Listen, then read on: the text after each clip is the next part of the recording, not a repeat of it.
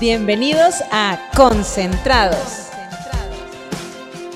Un podcast hecho para todos aquellos interesados en disfrutar de la vida.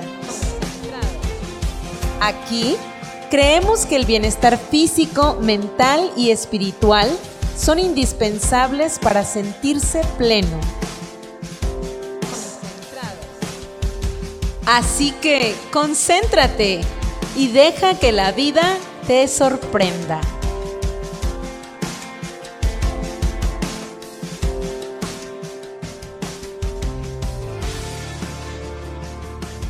Muy buenas tardes, bienvenidos a un jueves más de Concentrados. Estamos muy contentos de tenerlos de nuevo con nosotros y el día de hoy vamos a hablar sobre la vida.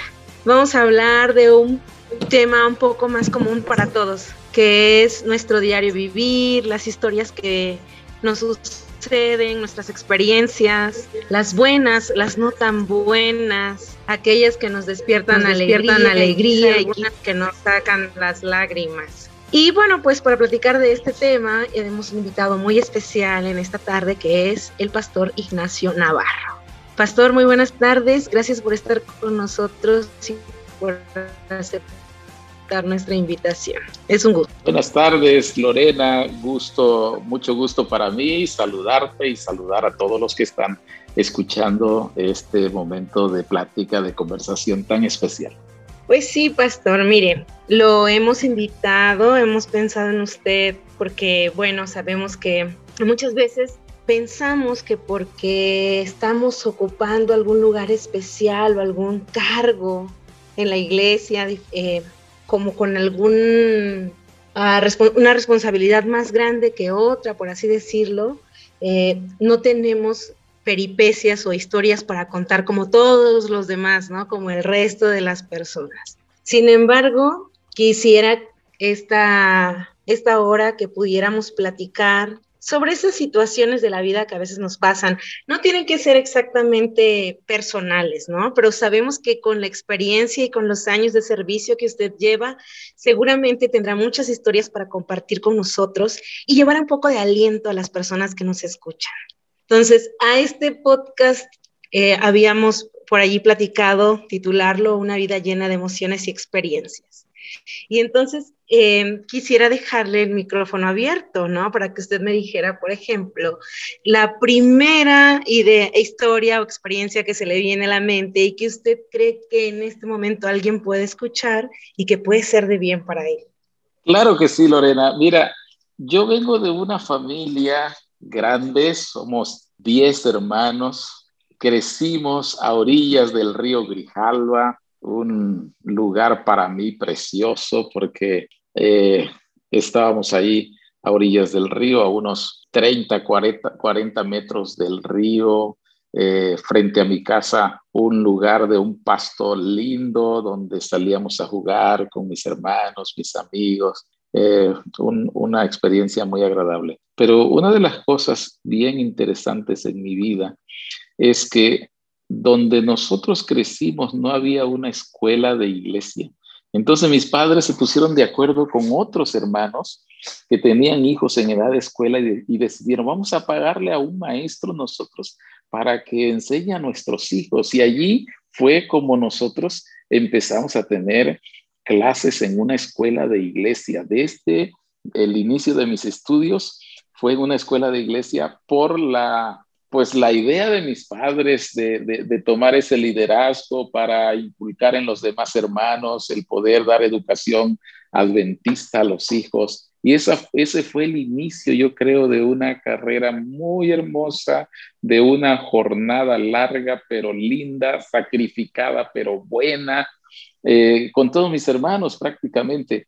Y una de las cosas que yo recuerdo con tanto cariño, con nostalgia de mi niñez, para que nosotros saliéramos de casa al pueblo, a la ciudad, habría que, había que subirnos a una lancha y viajar en esa lancha como unos 30 minutos para llegar a un lugar ya entonces donde tomábamos el auto y, salir del lugar de donde vivíamos. Pero cuando nosotros terminamos, cuando yo terminé de estudiar la primaria, ahí en el lugar donde vivía, ya no había la oportunidad de estudiar la secundaria. Entonces mis padres pensaron, ¿qué vamos a hacer? Eh, tenemos que buscar una escuela donde haya secundaria. Y ellos empezaron a buscar y alguien les recomendó la escuela de Tecpatán, el Colegio Rosario Castellanos. Mi padre con otros hermanos vinieron allí, hablaron con los hermanos y entonces tomaron la decisión, vamos a mandar a nuestros hijos a Tecpatán. Y nosotros salimos todos de casa un día para buscar una escuela con educación cristiana, adventista. Nos subimos a esa lancha que, que manejaba mi padre y mi madre se quedó a orilla del río solita, después de estar en una casa con un alboroto tan grande de 10 hermanos. 10 chamaquitos. 10 hermanos. Entonces, de repente esa casa grande queda vacía y mi madre a orilla del río Grijalba, esa escena yo no la olvido, de mi madre levantando la mano, diciéndonos adiós a, a, todos sus hijos, sabiendo que, se, que nos íbamos de casa y que esa salida de casa para estudiar la secundaria y luego la prepa, eh, ella sabía que difícilmente volveríamos a vivir como era al principio todos juntos allí. Esa es una escena para mí de, recordar constantemente, de admirar a esos dos eh, viejitos que son mis padres, con una capacidad de mirar hacia el futuro y con un valor, con una fe tremenda para tomar una decisión tan grande, tan trascendente en la vida de sus hijos, pero tan sabia, guiada por el Señor, digo yo. Así que eh, una aventura interesante. Yo tengo una duda, tengo una pregunta allí. Sí, ¿Los 10 iban para la secundaria? No, no los 10 a la secundaria. Habían algunos que estaban entrando a primero, otros que estaban en la primaria, que al segundo, al tercero. Yo y una hermana mía íbamos a la secundaria. Había otra hermana que ya había iniciado su secundaria en otra, en, otra escuela y un hermano también. Así que los 10 íbamos a la escuela adventista. Eh, digo, dos de mis hermanas, las mayores, no iban para estudiar, iban para estar con nosotros, para el cuidado, para la atención, para, ayudarnos en, en la estancia y ocho íbamos para estudiar. Wow, es sorprendente. Le digo, mire, le voy a compartir algo. Es para mí sorprendente porque en mi caso, por ejemplo, yo soy hija única. Entonces en mi casa siempre hubo silencio, todo era para mí, ¿no? Claro, cuando te portabas mal o cuando pasaba algo, pues ya la única culpable pues era yo, ¿no? cuando mi mamá daba una orden y yo decía, pero ¿por qué yo? ¿No? Dice, pues porque eres la única, no hay nadie claro. más bueno, es cierto, ¿no? Y lo tenías que hacer. Pero hablar de 10 muchachos es, la verdad que me lo imagino, eh, eh, debe ser una fiesta total todos los días, todo el día, ruido, desorden tal vez, o no sé. Sí, Pero es correcto. qué emocionante. Eh, exactamente. Pues es cierto, pastor. Y, y bueno, me imagino que para su mamá también tu mamá también debe tener su versión de la historia, ¿no? Porque ella se queda solita. ¿Y papá cómo le hizo? Ah, para ellos fue, fueron, fueron momentos muy difíciles, muy tristes, porque después de tener tantos hijos en casa se quedan solo, muy desafiantes, porque financieramente había que eh, eh, atender esa situación tan fuerte. Eh, mi padre siempre una persona visionaria, dedicada a su trabajo, eh, y Dios lo ha bendecido muchísimo, Dios lo bendijo mucho, y Dios siempre proveyó para tener eh, todo lo necesario para poder educar a sus hijos.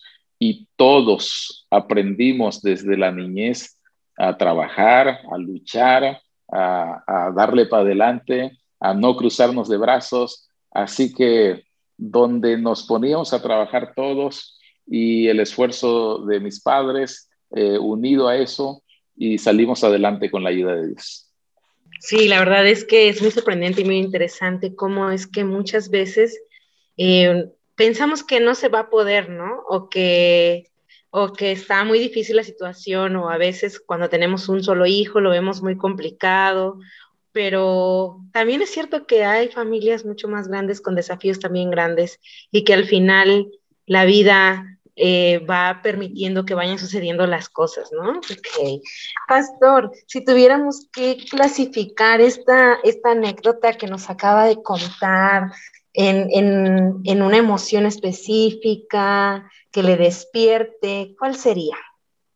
Ah, la emoción más grande, eh, Lorena, que yo tengo. Es que, mira, esa, ese camino fue largo para todos, pero fue muy bendecido. Cuando nosotros llegamos a Tecpatán y empezamos a luchar, yo llegué a Tecpatán y enseguida busqué un lugar donde trabajar, donde aprender un oficio.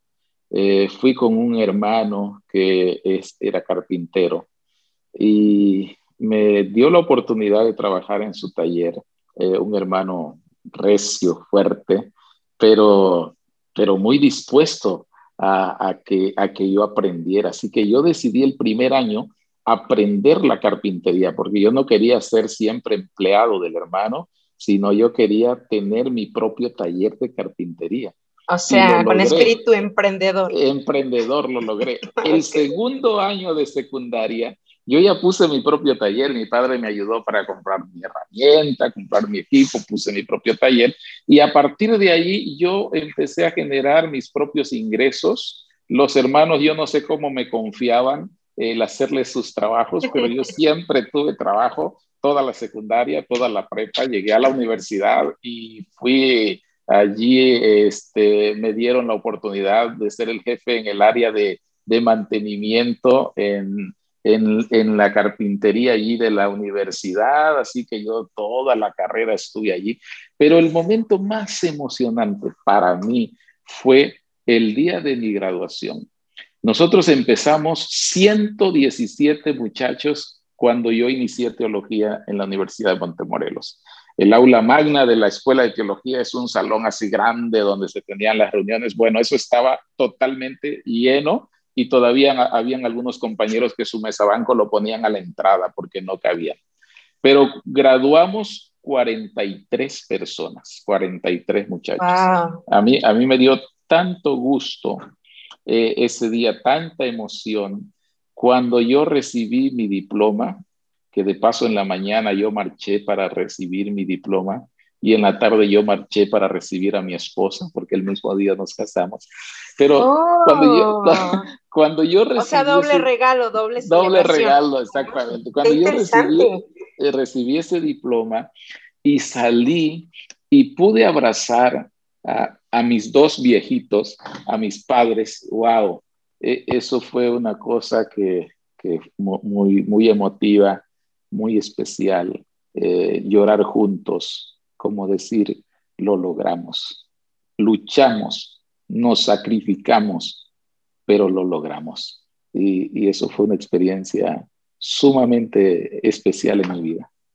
Alcanzamos la meta, ¿no? Y que me imagino que para ellos también debía ser sumamente especial, porque siendo papás de tantos chicos y con todos los esfuerzos que ellos tuvieron que hacer, y llegar a la meta, llegar al objetivo, es para los papás también una satisfacción muy, muy grande.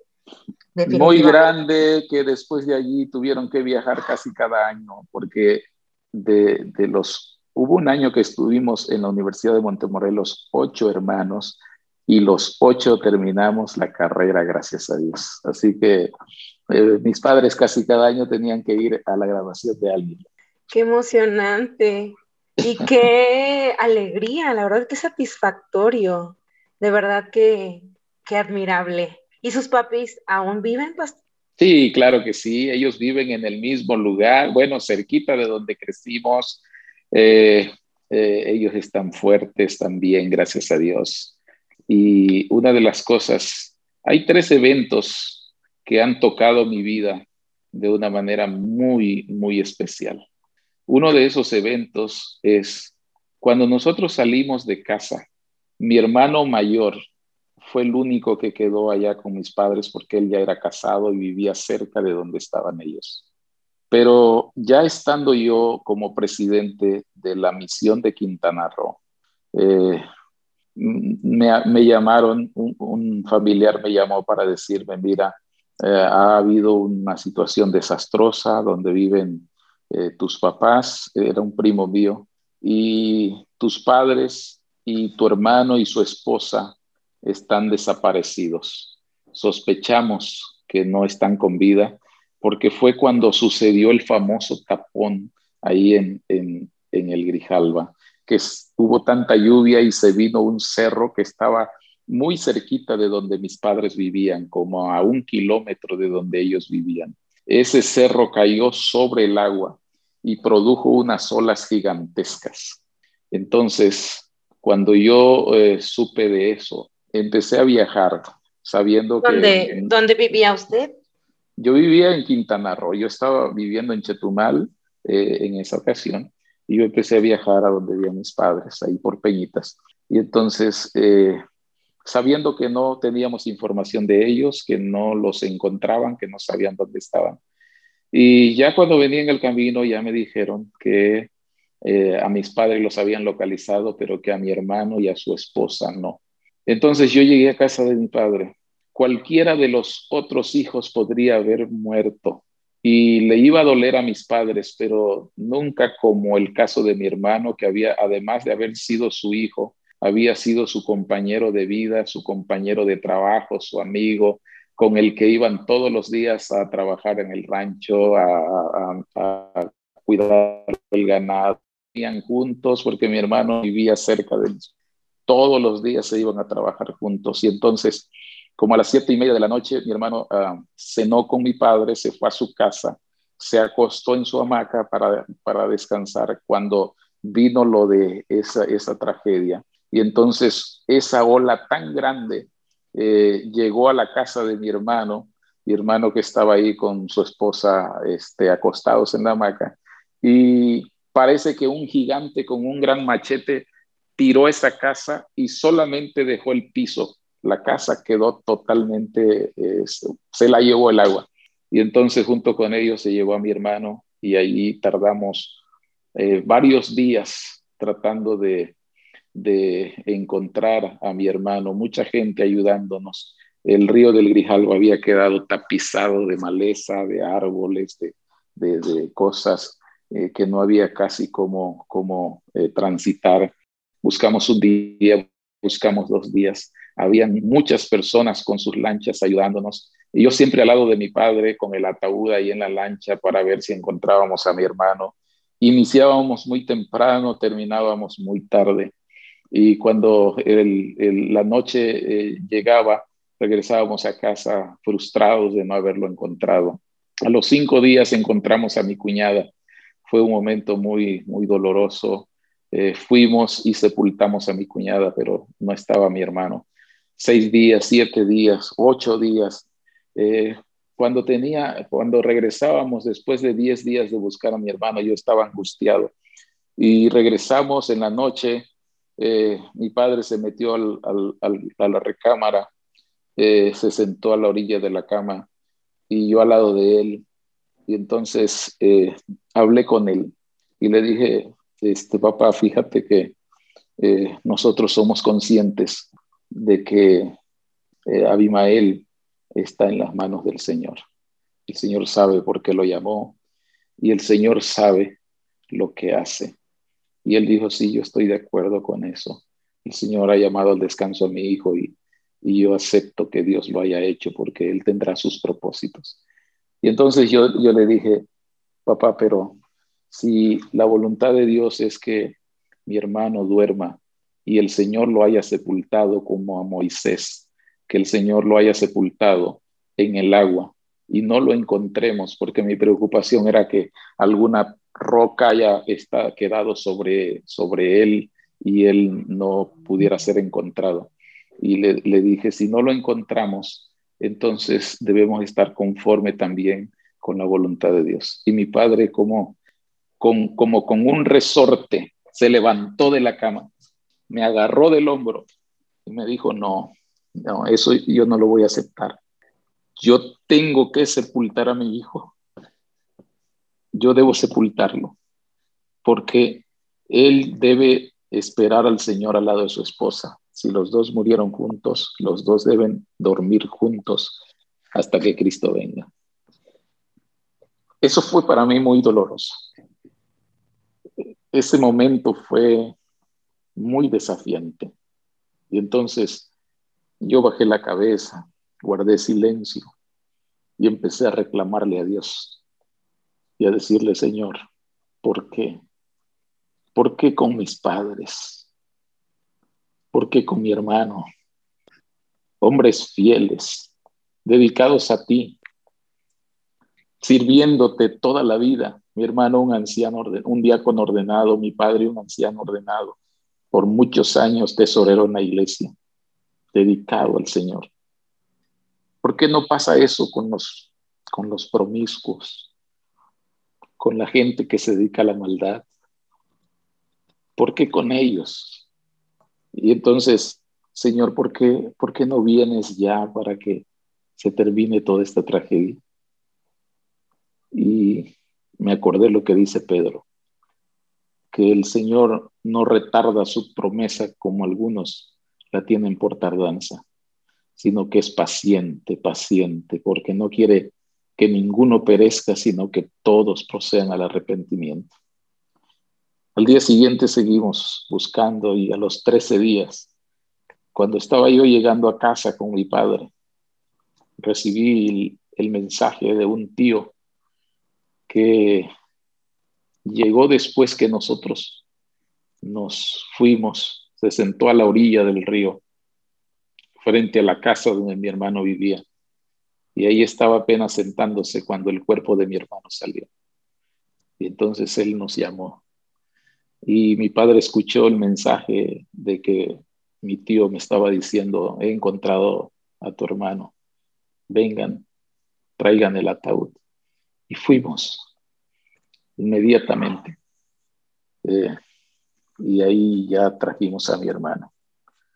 Esa fue una de las cosas que marcó mi vida y marcó la vida de mi padre. Otra de las cosas que en el camino de la vida nos ha marcado también de una manera tremenda es que estaba yo en la división interamericana, en una junta de división, cuando recibí la llamada de un individuo de una manera grosera que me decía, tengo conmigo a tu papá y si tú quieres que yo te lo regrese, tienen que darme 10 millones de pesos para regresarlo con vida. Y si no haces eso, en, una, en, una, en un costal en pedazos, voy a dejarte en la puerta de su casa tu padre. Yo quedé asombrado de, de lo que estaba escuchando. Colgué la llamada, inmediatamente hablé con mi hermana que estaba allí donde mi padre y cuando hablé con mi hermana me dijo, sí, acaban de secuestrar a papá. Y enseguida el individuo me volvió a llamar.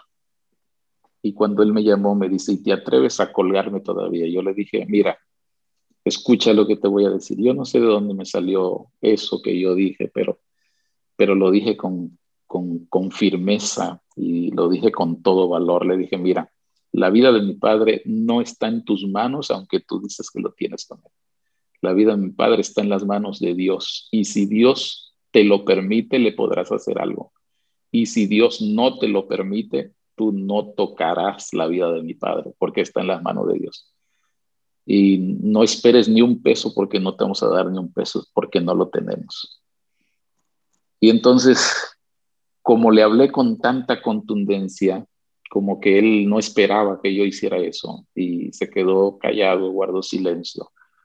Y entonces me dice, mira, mejor vamos a negociar y no te pongas en ese plan. Le digo, no tengo nada que negociar, regresa a mi padre a su lugar, por favor. Y él dijo, sí te lo regreso, pero son 10 millones de pesos que cuesta. Y entonces yo colgué de vuelta. Y le dije, no, después me llamó y le dije, no puedo hablar contigo porque yo voy a viajar ahora mismo. Y me dice, mañana a las 10 de la mañana te llamo y contéstame, si no, ya te dije lo que va a pasar. Y yo viajé esa hora. Antes de colgar, él me dijo, te voy a pedir algo.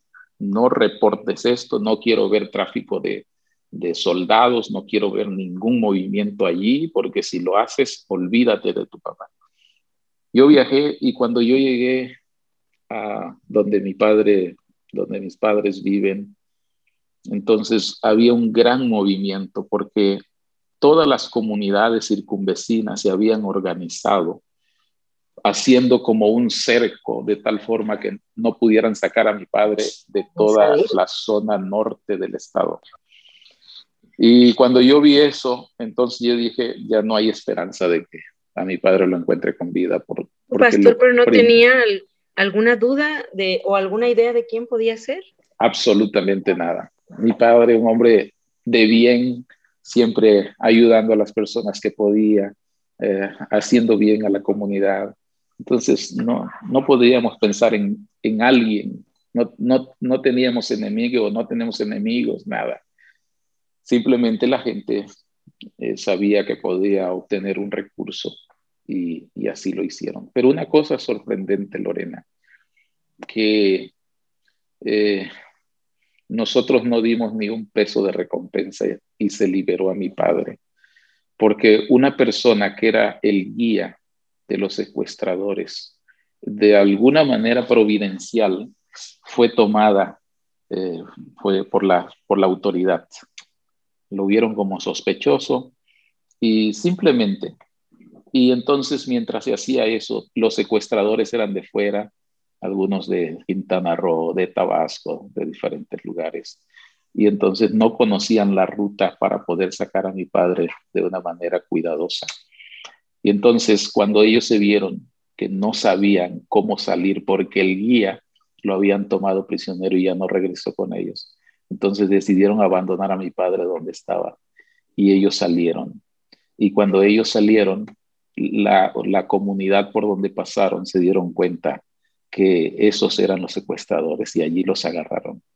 Y mi padre eh, regresó a casa, gracias a Dios, de una manera portentosa, milagrosa, en la que Dios actuó y, y libró a mi padre. Pero esa situación marcó la vida de la familia, marcó la vida de mis padres eh, en diferentes aspectos, pero una de las cosas en las que nos marcó es que vimos el poder de Dios de una manera palpable.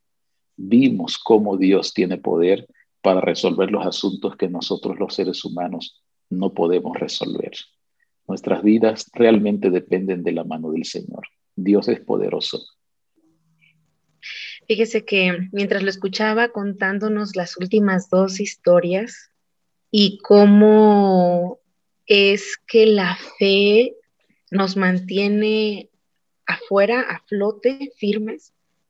Es increíble cómo, por ejemplo, su papá, con la historia que nos comparte ahora de su hermano, era, era, era cierto, mientras estaba contando la historia, yo quería preguntarle si eso, si su papá se iba a conformar con lo que usted le decía, ¿no? De no, de no buscar a su hijo y no encontrarlo. Eso es muy complicado, eso es muy difícil. Creo que al menos ver un, ver, saber que te conste que así fue, es, un aliento, es un consuelo eh, a, los corazones. Es muy complicado también que como papá puedas ver que uno de tus hijos pues muere. Creo que lo, que a todos nos sucede es que creemos que la, lo normal, la, el curso normal es que sean los padres, ¿no? Primero. Y también es interesante, pastor, cómo muchas veces con historia, hay historias muy dolorosas, esta es una historia muy dolorosa, y que escuchándola de alguien que ha vivido algo así, nos libera muchas veces también de las cargas que nosotros tenemos, ¿no? Decir si alguien más pudo vivir algo quizá mucho más difícil de lo que yo estoy viviendo, nos ayuda a tranquilizarnos un poco, saber que Dios ha estado en los momentos más difíciles y que nosotros también atravesamos por momentos difíciles, pero que no estamos solos.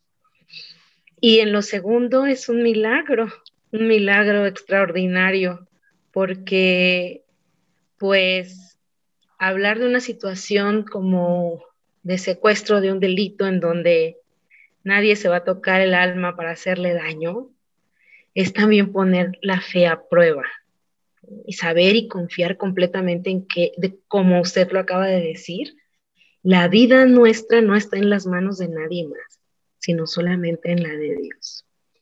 Y bueno, eh, nos, ha, nos, ha, llevado de la alegría, del principio de las historias a este momento, a este momento de dolor, de tristeza, y que seguramente todos los que nos escuchan también estarán pensando en algún momento triste que han vivido en su vida y, y quizá también estén de alguna manera recordándolo, pero también quizá también puedan compartir con alguien más el hecho de que Dios estuvo con nosotros de una u otra manera.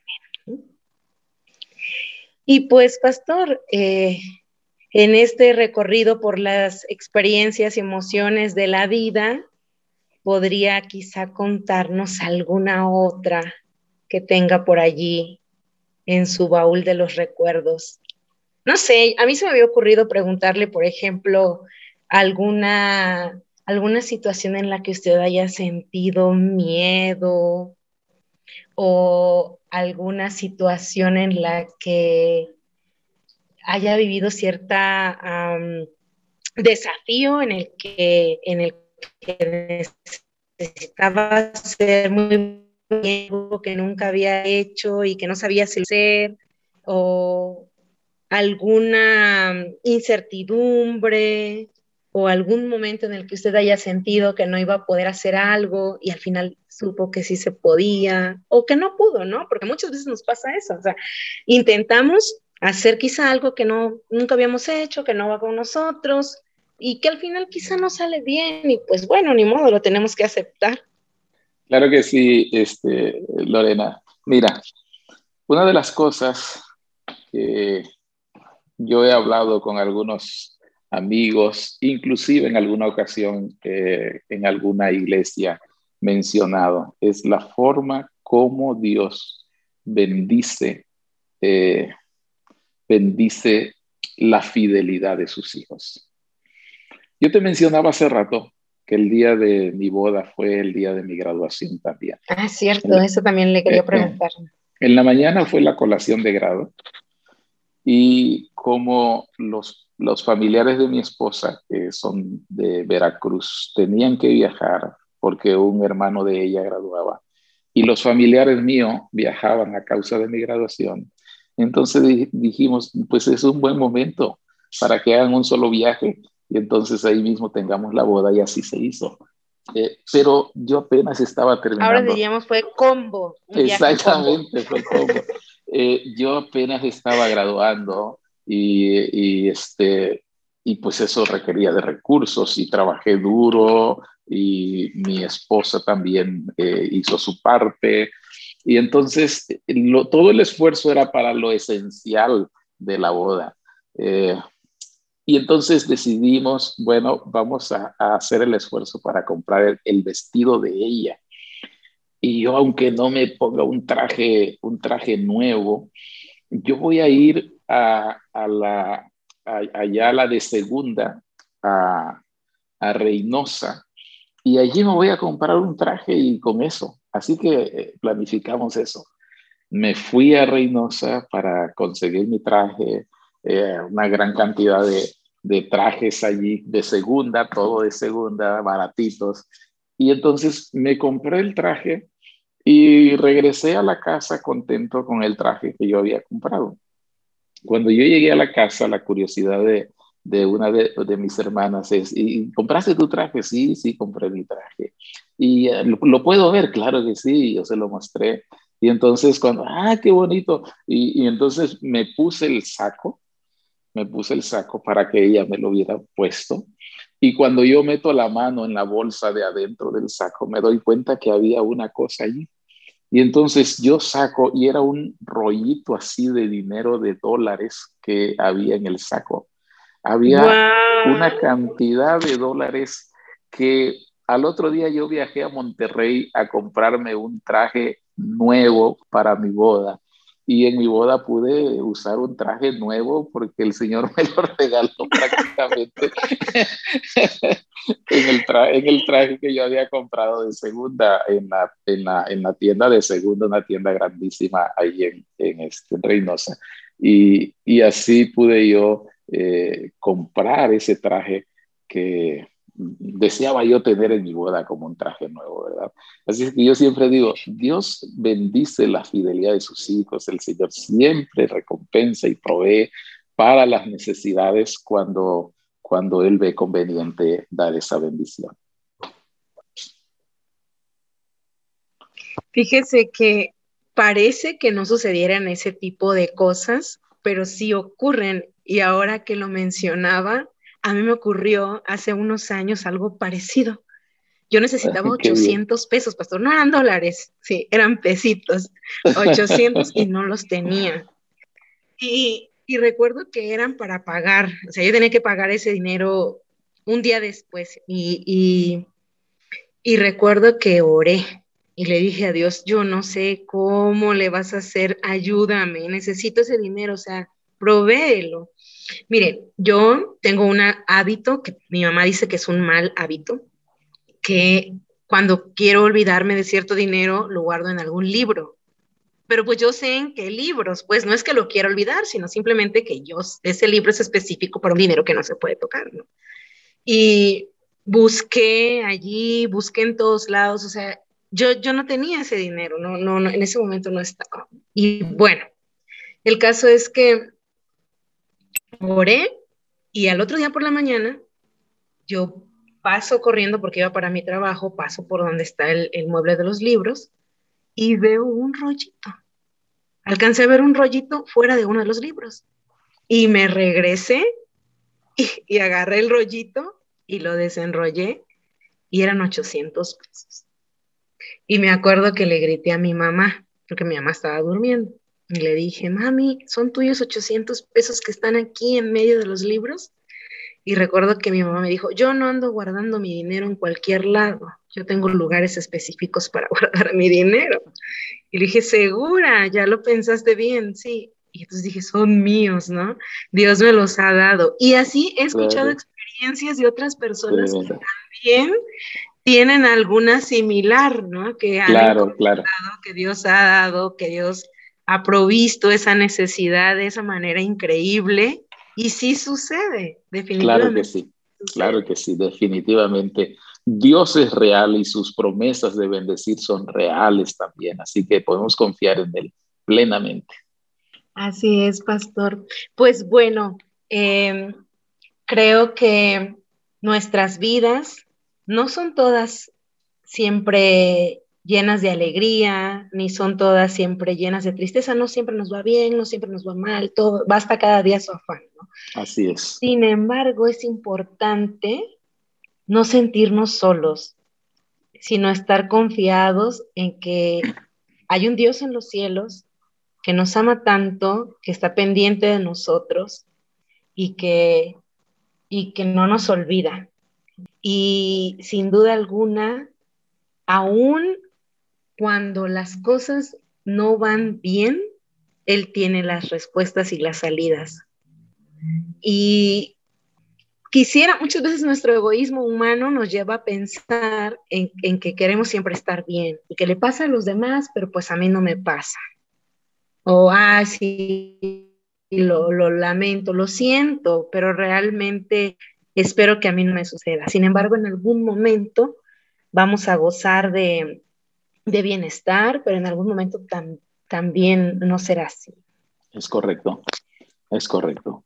Definitivamente la vida, la vida tiene diferentes experiencias, diferentes escenas, diferentes momentos, pero lo más importante de todo, Lorena, es que en medio del dolor, de la tristeza, de la alegría, de la abundancia, de la escasez, Dios está con nosotros. Dios está con nosotros su promesa de estar con nosotros todos los días, es una realidad. Así es, eso es cierto. Eh, y es importante también escuchar estos testimonios de otras personas que pueden aliviar nuestra fe. Yo sé que en esta tarde eh, algunas personas que nos escuchen quizá necesitaban, necesitaban oír alguna de estas experiencias y este es el objetivo de, de nuestro programa, compartir esperanza con los demás. Pastor, ¿algún mensaje que tenga para nuestra esperanza? Ah, claro que sí, Lorena. Mira, yo eh, fui bautizado ah, hace casi 40 años de ser bautizado en la iglesia adventista. Y en ese tiempo yo he aprendido algunas cosas en mi propia experiencia. Lo primero que he aprendido es que nosotros somos salvos por gracia, que ese es un regalo de Dios, así como dice Pablo en Efesios 2.8, porque por gracia sois salvos por medio de la fe. Y esto no de vosotros, porque es un don de Dios. Somos salvos por la gracia de Cristo Jesús. Yo tengo un amigo que era presidente de una unión en otro país, muy amigo mío. Y un día estábamos, una noche estábamos tomando con ahí algo y empezamos a platicar. Y entonces él me dijo, ¿y cómo están tus padres? Y yo le conté cómo estaban. Y luego yo le pregunté de sus papás y él me dijo, no, mis padres tienen mucho tiempo que, que murieron murió mi papá y cuando murió mi papá, él me llamó, dice, y me dijo, mira, te encargo a tu hermano, tu hermano Roger, Roger, cuida de Roger. Eh, eh, me voy con el pesar porque pues Roger como que no le gustan mucho las cosas de la iglesia y, y te lo encargo. A los dos años murió mi mamá, dice él. Y mi mamá, antes de morir, me llamó y me dijo, hijo, te encargo a Roger, no lo dejes, atiéndelo, ayúdale, porque cuando el Señor venga, yo quiero que Roger también esté contigo y con tu papá y juntos estemos en el cielo. Y murió mi mamá, dice él. Y a partir de allí, Roger como que se rebeló contra Dios abiertamente. Terminó su carrera de médico, eh, fue empleado en la Marina, y fue un médico muy exitoso. Eh, le fue tan bien, se hizo un hombre rico, pero cada vez más alejado del Señor, más indiferente a las cosas de Dios. Y yo, me decía mi amigo, yo cuando iba a visitarlo, a principio le hablaba de Dios. Y llegó un momento en que Roger me dijo, dice él, me dijo, mira, si vas a visitarme, para venir a hablarme de Dios, deja de visitarme, porque no quiero que me sigas hablando de Dios.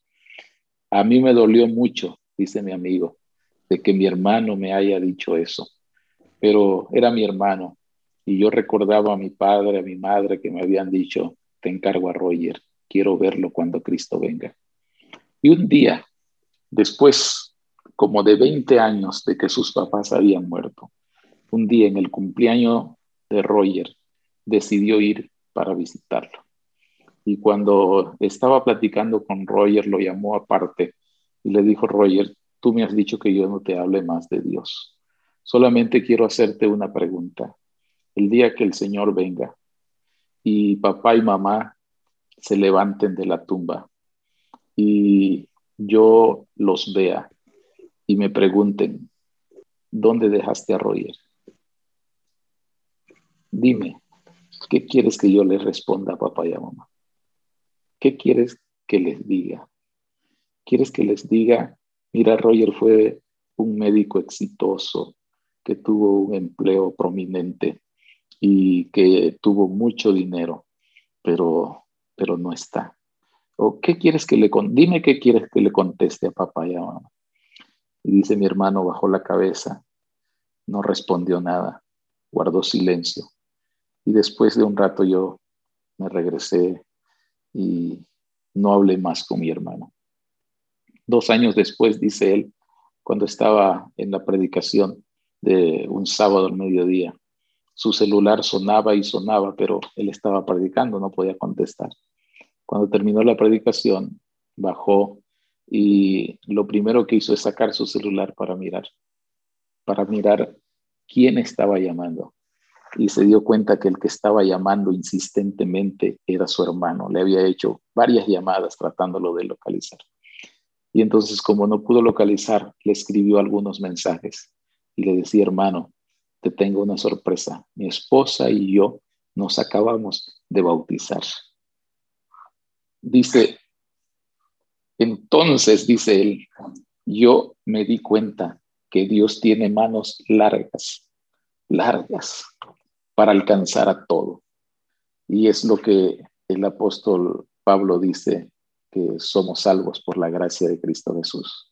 Los brazos de Dios son largos, que alcanzan, no importa el que esté tan distante, no importa en la circunstancia en la que el individuo se encuentra, pero Dios tiene brazos largos para alcanzar al individuo que esté más lejos, no importa cuán lejos, más profundo, no importa cuán profundo, pero Dios es capaz de alcanzarlo con sus brazos largos y redimirlos y darles esperanza y darles transformación y darles salvación, porque por gracia soy salvos.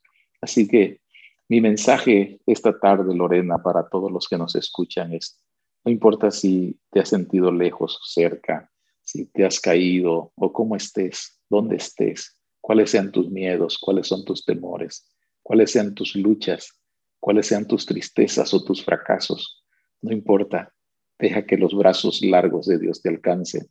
Y entonces, aunque mires tu pasado con sorpresa, puedas mirar tu futuro con esperanza a través de Cristo Jesús. Amén.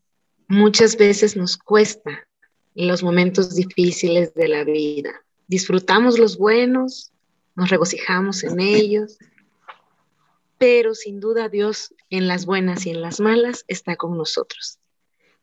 Necesitamos acercarnos a Él y dejarnos alcanzar también, abrir nuestro corazón a Jesús. Así es. Pastor, muchísimas gracias por haber estado con nosotros.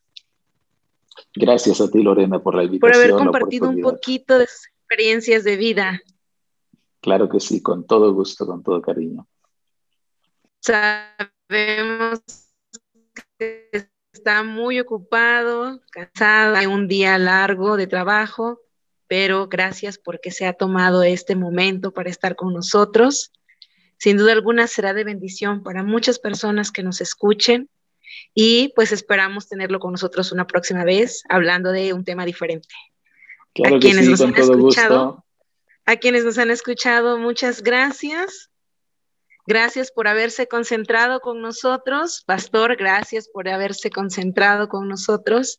Bueno, nos escuchamos el próximo jueves. Bendiciones. Bendiciones para todos.